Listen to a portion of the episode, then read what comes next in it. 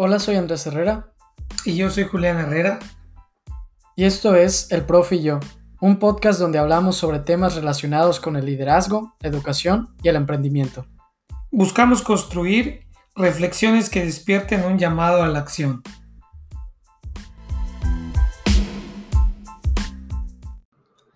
Hola a todos, bienvenidos al episodio 30 del Profe y yo. Hola, profe. Hola, Andrés. Ya vamos terminando la última semana y ya ahorita entre que empezamos ya la mitad de las vacaciones y pronto ya vamos a dar inicio a un nuevo semestre. Entonces con estos temas damos por terminado este mes para iniciar un nuevo mes después que igual sea muy interesante como este. Pues ya se fue la mitad del año, Andrés, y un poquito más. Ya estamos terminando el mes de julio para empezar agosto y prácticamente estamos en, bueno, no prácticamente, estamos en el episodio 30.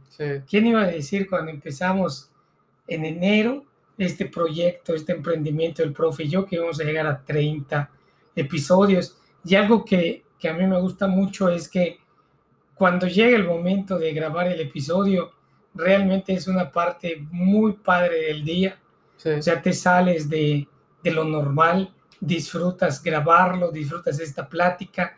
Como así estoy seguro, porque muchos conocidos, familiares y amigos lo han dicho, que están esperando el día en que se suba un nuevo episodio por todas las cosas que puedes aprender y que puedes escuchar y conocer, ¿no? Así es, la verdad, muy felices de, todos los que han escuchado el profe yo, que se identifican con, con el branding del profe y yo, y hablando de ello, el tema que vamos a tocar el día de hoy es precisamente eh, marketing emocional, ¿no? El emotional marketing. Y vamos a platicar bastante sobre el tema, por qué es importante y pues varias consideraciones igual que nos pueden aportar a los negocios, a las empresas, como siempre a los proyectos que podamos tener y hacer.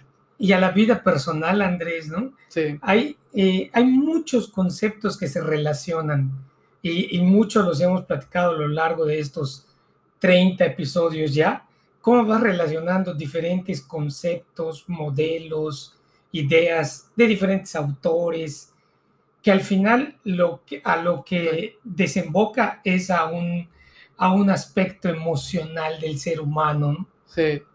Y, yo recuerdo cuando leía un libro que se llama Las 12 palancas del éxito de Stephen Covey, en un capítulo hablaba hacía referencia a un productor de una de las casas distribuidoras más famosas de Estados Unidos. Y él decía, apúntale al corazón y no le apuntes al cerebro cuando tratas de posicionar o vender algo. Y en pleno 2021, pleno año 2021 que vivimos, con la evolución en los gustos y preferencias y hábitos de consumo de todos los segmentos de mercado, de cualquier giro de negocio que hoy hables, efectivamente apelar a las emociones te asegura tener más clientes que estar vendiendo a la lógica. Sí, e incluso, por ejemplo, en que hablamos de economía, eh, los últimos premios Nobel de Economía ganaron porque abrieron una nueva rama que se llama las Behavioral Economics. Y ahí hacen algo interesante porque la economía siempre se había regido del principio de que los humanos son racionales pero en este nuevo estudio, en esta nueva rama de la economía, te hacen decir es que los humanos no somos racionales, no nos guiamos muchas veces por estos impulsos lógicos, sino lo que nos hace sentir las cosas, ¿no? Las sensaciones que pueden generar. Y eso me recuerda una anécdota que siempre digo, estábamos en una clase de microeconomía y el maestro pregunta, ¿qué es lo que hace que los clientes elijan un producto? Y todos empezaron a decir, ¿no? Y, yo mencioné el impacto emocional y él dijo, no, el precio. Y, yo me quedé así y, salí un poco como que extraño de la clase porque me puse a pensar, hoy lo que rige no es el precio, ¿no? Hay gente que, Apple, por ejemplo, ¿no? Que sigue subiendo sus precios cada año, pero cada vez tienen más mercado. ¿Por qué? Porque te da igual pagar más o pagar menos o pagar lo mismo, pero lo que te importa es qué te hace qué sentimiento te genera el pagar eso. Sí, y lo vemos, por ejemplo, no sería tan fácil ir a comprar un frappé a cualquiera de estas tiendas de conveniencia de 24 horas y el café frappé te va a costar 30 pesos, pero a cualquier hora del día que tú vayas a cualquier Starbucks, lo encuentras llenísimo y te cuesta en vez de 30 a 36 pesos el frappé, te cuesta 89 o 91 pesos. Y está llenísimo. ¿Por qué? Porque al final la empresa ha hecho un posicionamiento emocional en quién es Andrés, en su microsegmento de mercado. No en toda la gente que consume café, sino en aquel segmento de mercado que tiene el perfil que Starbucks busca. Starbucks no está buscando a aquel cliente que dice, lee para que no estés publicando en Facebook tu foto con tu café. A Starbucks no les interesa a esos clientes. Le interesa el cliente que va, que consume esos noventa y tantos pesos, más el pie, más el baguette, más el bagel, todo eso. Ese cliente le interesa. Y entonces lo que ellos hacen es buscar cuál es el perfil para este cliente, pero una vez que lo busquen, ¿qué es lo que van a hacer? Apelar a la emoción. Porque de manera racional, lo que digo tu maestro va a aplicar. No voy a ir a pagar noventa y tantos pesos por un café. Pago los noventa y tantos pesos no por el café, por todo lo que envuelve y todo eso que envuelve es un sentido emocional. Sí, sí, completamente. Y es lo más difícil, ¿no? Porque en este caso, y hoy vamos a comentar un poco de, la investigación detrás de este tema, pero se, hoy está comprobado que es lo más importante, ¿no? O sea, el apego emocional y las conexiones emocionales que tenga tu empresa o productos con el cliente es lo más importante. Sin embargo, es lo más difícil de identificar, lo más difícil de medir y lo más difícil de analizar porque estamos hablando de emociones, no algo muy complicado. Y al momento de, estar repasando este tema, eh, leí un artículo del Harvard Business Review y dicen existen más de 300 motivadores emocionales de una persona. Y el problema es que muchas veces nosotros como personas ni siquiera identificamos qué es lo que sentimos, ¿no? ¿Cuál es la emoción cuando, cuando somos parte de una marca o, somos, o compramos un producto? O sea, es muy difícil. Sin embargo, si le metemos ahí un poquito eh, la mano, es posible poder, así como tenemos indicadores de desempeño ¿no? en, los negocios tradicionales, pues también así poder generar como empresa nuestros indicadores emocionales, emotional indicators. Pues con esto que acaba de decir Andrés, que me parece sumamente interesante lo que dijiste, empezar a establecer los emotional indicators en la empresa, es algo que si tú pensabas en los 80, 90, los primeros 2000, hablar de este tema, de estos indicadores, dirías, pues, ¿qué caso tiene? Sí. ¿No? O sea, yo le vendo al cliente algo que requiera y ahí se acabó. Pero ese satisfactor de necesidad ha ido evolucionando. Entonces, si te parece, vamos a entrar de lleno al tema y lo primero que te quisiera comentar viene muy de la mano con lo que tú acabas de decir, que la empresa tenga un enfoque un enfoque ya claro de que hoy se tiene que dirigir a la parte emocional. Si la mm. empresa no tiene ese enfoque claro, la competencia se lo va a llevar por la libre. Entonces, lo primero que tienes que hacer es a qué emoción, una vez que tú ya hayas definido quién es tu microsegmento de mercado, a quién le vas a vender y qué producto vas a vender, ahora tienes que identificar, Andrés, a qué emoción vas a apelar. ¿Cuál va a ser la emoción? ¿Cuáles son las emociones que más siente el ser humano? La felicidad, el miedo, la frustración, la seguridad. O sea, todas esas emociones, tu producto a cuál va a estar dirigido. Y por eso las grandes marcas que hoy venden emotional marketing, como ya sabemos, ¿cuál sería para ti la marca reina en manejar emotional marketing? Pues creo que esta no, seguro uno los escuchas coincidirán conmigo, pero es Coca-Cola. Coca-Cola es la, la, reina del marketing emocional, a mi parecer, y lo platicábamos antes de iniciar el, el episodio. Y yo te decía, es que qué más vas a innovar con un refresco embotellado, ¿no? O sea, qué más innovación puedes hacer año con año. Realmente aquel invierte Coca-Cola es al mensaje y es una de las empresas que más gana e, en todo el mundo, ¿no? Y, y solo vende un refresco que puedes decir a comparación de otro tipo de productos, ¿qué más innovación le puedes dar? ¿Tú sabes cuál es la emoción a la capela Coca-Cola? Te voy a ir diciendo.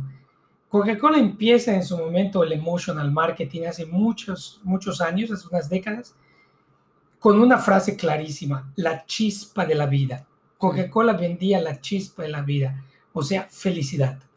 No vende un refresco embotellado, no vende un refresco que pues muchos han dicho y han investigado y dan por cierto que es dañino. Sí. Coca-Cola lo que te vende es felicidad. Y si tú ves su posicionamiento, apelan a qué?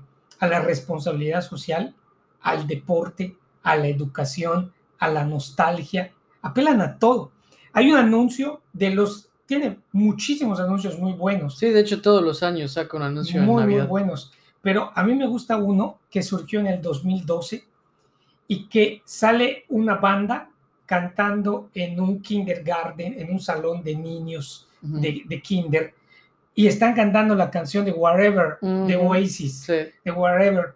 Entonces, ves la cara de los niños cantando Whatever de Oasis con un guitarrista ahí. Y tú estás escuchando la canción y te ponen los pelos de punta, Andrés, así. ¿Por qué?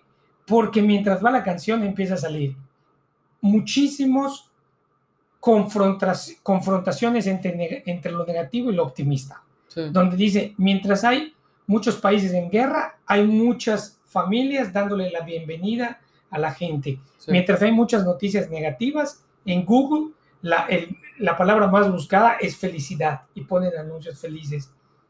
Pero hay otro anuncio que hace junto con Cinépolis que a mí me gusta muchísimo, que es aquel donde dice la mancuerna, Cinépolis y Coca-Cola, y ponen a un teenager con una teenager cuando empiezan a ir juntos al cine y a través del avance de las películas van creciendo, van creciendo hasta que ya llegan a la edad adulta, ¿no? Hasta la tercera edad y salen del cine. Y entonces, ¿a qué está apelando Coca-Cola ahí? A la nostalgia. Entonces, tú como empresa, ya sea que vendas esquites o vendas zapatos, o seas una estética, o seas una escuela, lo que tú seas, lo primero que tienes que hacer es ¿Cuál es la emoción a la cual más reaccionan los clientes a los que tú te vas a enfocar?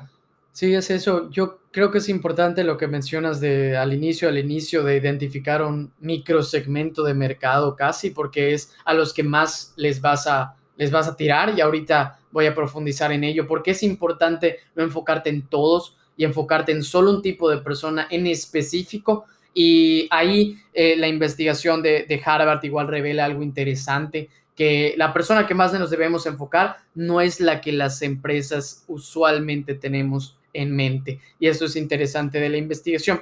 Pero como comentas, es microsegmento y luego es definir, ¿no? Hasta incluso ponerle nombre a cuáles son los sentimientos que, que, los clientes tienen con tus productos, no solo tus clientes, tus empleados y esto es importante porque la estrategia de, marketing emocional tiene que ir a todas las partes de tu negocio proyecto, no solo en ventas, ¿no? sino también en recursos humanos, en administración, en todas las secciones que tenga tu negocio, tiene que permear esta estrategia y ponerles nombres interesantes. Por ejemplo, yo leía que uno de los más importantes es el sentimiento de destacar entre los demás, ¿no? Sobresalir.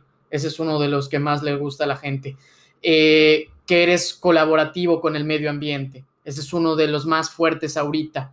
Otro lo llaman, por ejemplo, el tener un buen sentimiento de vida, el cumplir un propósito en la vida. Eso es uno de los que más les gustan. O también el sentimiento de sentirte seguro, de sentirte, ya sabes, con esa seguridad. Y esos nombres le van poniendo las empresas y ahí van midiendo. ¿Y cómo vas a saber esto? Pues hay muchas maneras, ya sea con entrevistas a tus clientes, con encuestas, en las redes sociales, vas identificando estos sentimientos y les vas poniendo nombre. Tú, ya ves, esto que acabas de decir, Andrés, esto que acabas de decir es muy interesante y tú ya has visto que dos de las empresas que o emprendimientos que a mí más me han gustado hacen lo mismo. Uno empezó en Filadelfia, ¿no? En, en Pensilvania, me parece que empezó y se mudó a Nueva York y el otro empezó en México y que venden lentes a través de qué? De e-commerce, ¿no? Eh, Warby Parker y Ben Frank. Y por ejemplo, hablando de Ben Frank, ¿Cuál es la emoción a la cual está apelando a su microsegmento de mercado? El hecho de que dejes de usar los lentes como un artículo oftalmológico y lo utilices como un artículo de moda. Pensó eso, vamos a darle al microsegmento de mercado que tiene este estilo de vida, que tiene este grupo de e, este, estos gustos y preferencias, vamos a darle un artículo que no sea oftalmológico, que sea una moda, que el lente esté bonito, que vaya de acuerdo a tu rostro, etcétera. Y entonces viene algo muy interesante. Además de identificar la emoción, también tienes que identificar cuál va a ser la propuesta de valor diferencial que a ese microsegmento que tú definiste realmente le genere un impacto. Porque ese va a ser el motivo por el cual te compren a ti y no a la competencia. Y esto creo que es de lo más difícil hoy en día. O sea, identificar tu propuesta de valor que deje a la competencia a un lado y a ti te ponga al centro. Pero eso solo lo vas a lograr si haces un buen business intelligent. ¿Te acuerdas que tuvimos un capítulo de business intelligent? Si lo haces bien, vas a identificar esto. Entonces, ya vamos con dos elementos. Identificar la emoción que más reacciona a tu micromercado y dos, identificar cuál va a ser esa propuesta de valor que haga sonar la campanita emocional del cliente. Sí, y esto lo vas a conseguir como tú mencionas en el apoyo. Ya tenemos un episodio de esto que es el Business Intelligence, es en sí el analizar los datos. Primero es conseguir los datos, ¿no? Que ya mencionamos, pues encuestas, en redes sociales, etcétera, etcétera. Y así con los datos que tú ya vas a recabar, lo vas a combinar con el Business Intelligence, es decir, ya sea algún software o tú mismo te pones a analizar cuáles son los patrones. Profundizamos más en esto en el episodio de Business Intelligence hace algunas semanas, pero aquí vemos cómo se relaciona, ¿no? Que podemos cuantificar eh, los indicadores emocionales mediante el Business Intelligence con información específica de tu segmento de mercado. Y aquí viene lo interesante. ¿Qué te vas a enfocar acá? A cuáles son las particularidades que importan. Y ve lo que menciona eh, el Harvard Business Review. Y dice, hay cuatro categorías de, de clientes, ¿ok? Y las llama. El primero es los clientes que no están conectados con tu marca. Luego están los clientes que están satisfechos con tu marca. Luego, los terceros son los que se sienten identificados con tu marca. Es en sí que, diferencian a tu marca de las otras. Y el cuatro, los que están completamente conectados a tu marca. Que esto va un poco con los rendimientos crecientes, ¿no? Que tú igual te gusta mucho este concepto. Estos son los cuatro tipos de clientes que identifican. Y aquí es un, un descubrimiento y un insight que hacen. Normalmente las empresas buscan enfocarse a que los clientes insatisfechos, volverlos y transformarlos en clientes satisfechos, es decir, del paso 1 al paso 2. Y aquí es donde, donde invierten dinero, donde invierten todo su, capital eh, humano, etcétera, lo invierten a esta transformación, de insatisfecho a satisfecho. Pero lo que comenta Harvard después de haber hecho una investigación con más de 300 empresas, dice, es más rentable y conviene más a una empresa el pasarlos del nivel 3 al nivel 4. Es decir, de personas que se sientan identificados con tu marca a pasarlos a personas completamente conectadas. Que hagas ese cambio. No de los que no les gustan tu marca, vas a hacer que les guste. Al contrario, los que ya les gusten tu marca, a que les guste aún más. Porque esos son los que van a generarte más ingresos, van a sentirse más identificados y van a tardar más tiempo contigo. Y menciono una estadística sorprendente que dice, los clientes completamente conectados con tu marca te generan un 52% más de ingresos.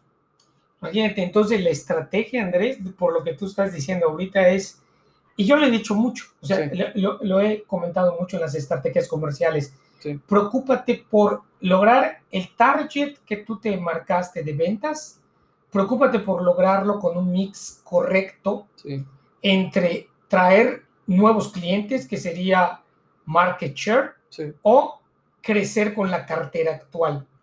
Cuando yo le pregunto a un cliente, ¿cuál es tu meta de ventas? Y el cliente de la consultoría me dice, mira, vamos a vender 100 mil pesos a la semana del giro que se trate. Correcto. De esos 100 mil, ¿cuántos van a venir de clientes nuevos y cuántos van a venir, cuánto va a venir de la cartera actual? Sí. Pues como venga, me dice Julián, el caso es que timbre la caja. No, espérame, porque si tú quieres tener un resultado sostenido, que a lo largo del tiempo tu empresa vaya teniendo niveles de ingresos altos, tienes que ser más inteligente. No es vender por vender, es hacer un mix adecuado. ¿Cuánto vendes de la cartera actual y cuánto vendes de la cartera de clientes nuevos? ¿Por qué? Porque imagínate que solo vendas de la cartera actual y de pronto se decidan ir con la competencia, porque la competencia encontró una mejor propuesta de valor que tú. O lo que les faltaba en tu empresa. Exacto. Y tú no estás acostumbrado, no desarrollaste el músculo de traer clientes nuevos. O lo que tú acabas de decir, solamente me dedico a traer clientes nuevos. Y, estoy, exacto, estás desaprovechando la oportunidad de crecer la cartera actual, que como tú ya bien dijiste, si pasas del nivel 3 al 4, tus ingresos van a irse a una parte incremental mucho más alto de empezar de ceros. Entonces, por eso la estrategia comercial tiene que estar enfocado a ambos rubros, ¿no? Sí, y ya esto viéndose representado en la práctica, más allá de los números, es algo, por ejemplo, que Apple maneja muy bien, porque si tú le inviertes a un cliente y lo que haces que se sienta más identificado, pues ya no solo se va a quedar con el iPhone, se va a comprar su Apple Watch, se va a comprar su Mac, se va a comprar su iPad, se va a comprar su, sus audífonos, ve cuántos productos más está sumando. No, si tienes un cliente que se quede, ah, solo con el iPhone, vamos a conseguir a más clientes que quieran iPhones. No, le importan los que ya tienen el teléfono para que compren más productos, ¿no? Y se interrelacionen y creen este ecosistema de Apple. Pero algo importante igual es que algo que reconocen eh, todos los investigadores respecto a esto es que varía. O sea, los sentimientos van a variar en cuanto a temporada, en cuanto a año, en cuanto a empresa. Hay, hay veces donde no va a funcionar este esquema de Apple, ¿no? Donde digas, oye, pues puedo comprar más productos, porque hay veces que solo es uno, ¿no? Y no te van a comprar más, que es lo que tú mencionas. Tienes que tener lo, lo mejor de los dos mundos. Es en sí hacer una estrategia que combine varias y en sí vas a tener más éxito de esta manera. Correcto. Y Andrés, vamos a este siguiente tema, que es, primero ya vimos que es para trabajar muy bien la parte emocional con el cliente, hay que identificar qué emoción tú como empresa vas a apelar, al miedo, a la inseguridad, a la frustración, a la alegría, al amor, a la unidad familiar, ¿cuál? Por ejemplo, Bimbo vende familia, no vende pan dulce, ¿no? Disney vende qué? Una experiencia, no te está vendiendo películas ni partes temáticos. Eso es lo que tú tienes que identificar. Cuando un cliente yo le pregunto, ¿qué vendes? Vendo cortinas. Perfecto. Eso es lo que tú vendes físicamente. Ahora identifica qué vendes emocionalmente. Porque si tú vendes cortinas, hay 48 mil competidores que también venden cortinas. Entonces, ¿por qué te van a comprar a ti? Apela a la emoción.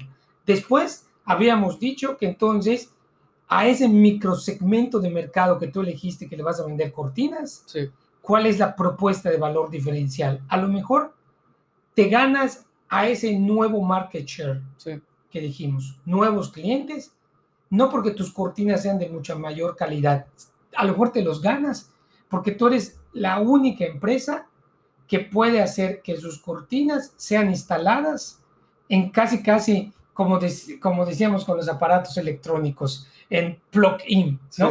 Porque qué lío es instalar una, una cortina, ¿no? Entonces, mejor llegas con tus cortinas y tú eres el único que lo instala en minutos. Esa es tu propuesta de valor diferencial. Y fíjate que se impacta, ¿no? Muchos productos ahorita yo creo que es el boom. Prefieres pagar más, incluso a veces el doble, si tienes una instalación fácil. Así tal cual. Y, y, yo creo que esto que mencionas es muy, muy veraz el día de hoy. Y yo veía un ejemplo en cuanto a los bancos, ¿no? Tu área también, que van cambiando con el tiempo estas emociones y cambian dependiendo de tus segmentos de mercado. Y decían algo interesante, los bancos en, en años pasados, ¿no? Los que hoy eh, ya ahorita son eh, pues señores, padres de familia, apelaban a dos sentimientos y decían, uno, el sentirse seguros y estables y dos, el, sentir que están teniendo éxito en la vida. Y esos eran los dos sentimientos que los bancos buscaban y eso vendían, eso para que, para que vengan a, a los bancos. Hoy con los millennials cambia estos sentimientos. ¿Y cuáles son los dos sentimientos que ahorita son más fuertes en los millennials? Uno, el que estés comprometido con el medio ambiente. Ese es el que más llama, ese sentimiento de conexión con el ambiente. Y dos, el que tú puedas ser tú mismo. Ve cómo cambia, ¿no? De un sentimiento de quiero sentirme exitoso en la vida a quiero ser yo mismo. Y toda la estrategia evidentemente va a cambiar. Si tú vas a hacer un video, toda la lógica del video cambia, ¿no? ¿Cómo haces un video de que una persona exitosa? ¿Cómo haces un video de una persona que quiere ser ella misma? Esas son las cosas que van a cambiar y tú lo ves desde escrito hasta la práctica cuando haces el marketing, cuando haces toda una estrategia en el negocio. Bueno, tocaste ahorita, Andrés, un tema muy importante que es, entonces, porque el concepto de éxito, entonces ya varió. No es lo mismo el éxito que estos bancos querían reflejar a su segmento de mercado, que el concepto de éxito que cualquier negocio hoy quiere enfocar a su micro segmento de mercado. Porque como bien dijiste, la clase millennial, la clase centennial, la clase alfa, son los nuevos consumidores en unas próximas décadas. Y ellos ya no están comprando como comprábamos la generación Y, la generación X, la generación baby boomers, ya todos estos otros compran de otra forma y son los, los nuevos consumidores. ¿Cómo vas a enfocar las emociones a ellos? Porque para ellos el éxito no es lo mismo que era el éxito para un baby boomer, es muy diferente. Pero entonces tocaste un tema muy, muy claro, Andrés. ¿Y cómo vas a mostrar, cómo vas a hacer que ellos te vean? ¿Cómo vas a hacer que la gente vea la emoción que estás vendiendo. Porque tú como empresa ya habrás bien, bien definido cuál es la emoción, cuál es tu propuesta de valor. Pero de nada sirve que tú lo sepas. Necesitas que lo sepan, pero no solo que lo sepan, se posicione, lo compre tu microsegmento. ¿Cómo lo vas a hacer? Esa es la gran pregunta hoy. ¿Cómo una papelería que está aquí a la vuelta de la esquina, como una estética que está en la plaza comercial, cómo, no sé, un puesto de granizados o de helados se va a posicionar, ya sabe a qué emoción apela, ya sabe cuál es su propuesta de valor diferencial, ¿correcto? Ahora haz o llévaselo a tu microsegmento. Ahí está el reto. Sí. ¿Cómo lo muestras? ¿Cómo haces esa publicidad? ¿Cómo haces esa mercadotecnia? ¿Cómo haces que sea atractivo? Entonces hay dos factores claves. Uno, el contenido. Hoy estamos en la era del contenido, no de la publicidad. Y dos, ¿dónde te vas a poner? Porque antes era fácil, ponte en el canal de las estrellas. Y hoy preguntas el canal de las ¿qué es eso? ¿No? Ya la gente ya ni conoce el canal de las estrellas.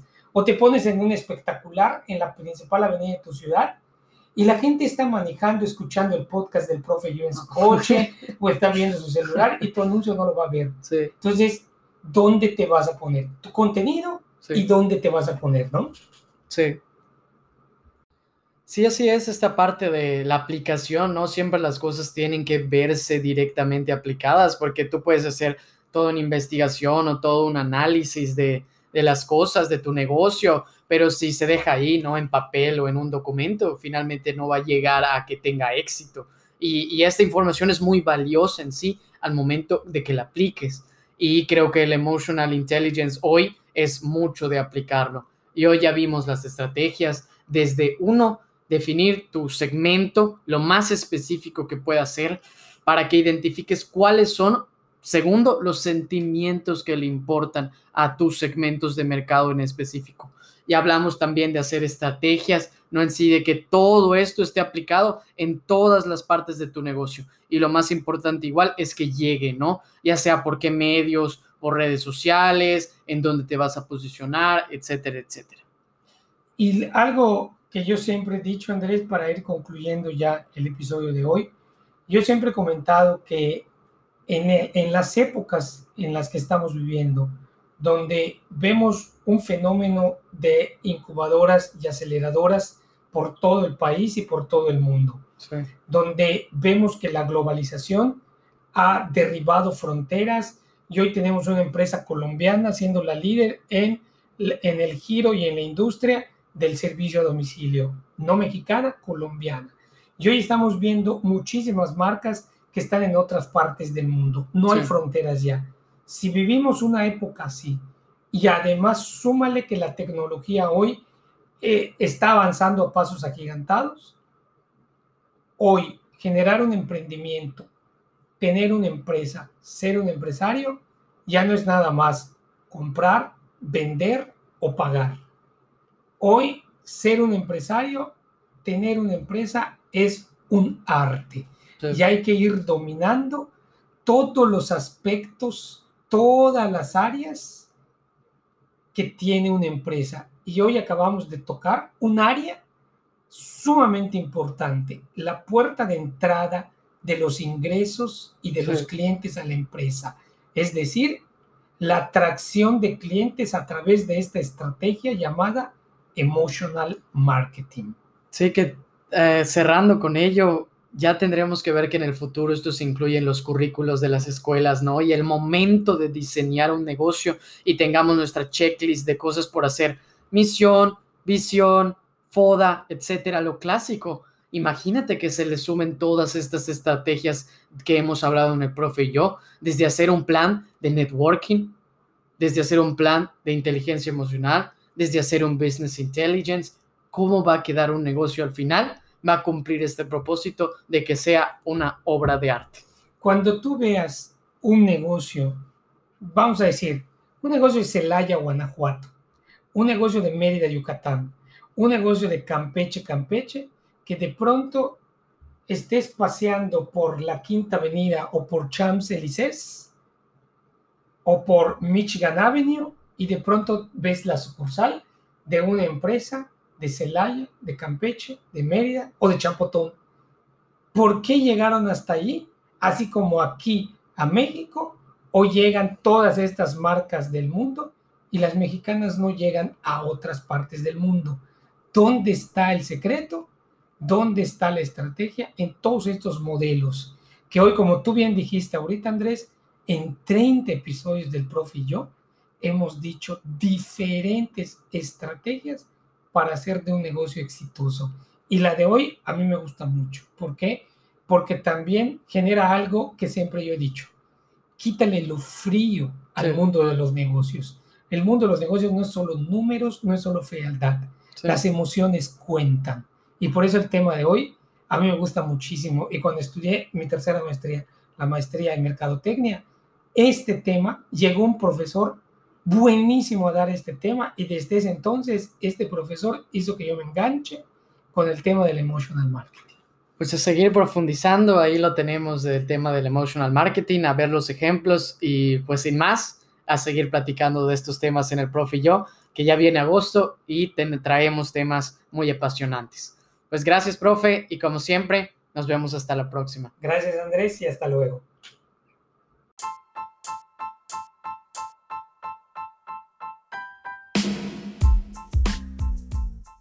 Muchas gracias por escucharnos. Si les gustó este episodio, pueden suscribirse al Profe y yo en Apple Podcasts, Spotify o donde escuchen sus podcasts. Si quieren mandarnos un saludo, hacer una review o sugerir algún tema para platicar en próximos episodios, pueden mandar un mensaje y seguirnos en las páginas de Instagram y Facebook como el Profe y yo. Soy Andrés Herrera. Y yo soy Julián Herrera. Y nos vemos hasta la próxima.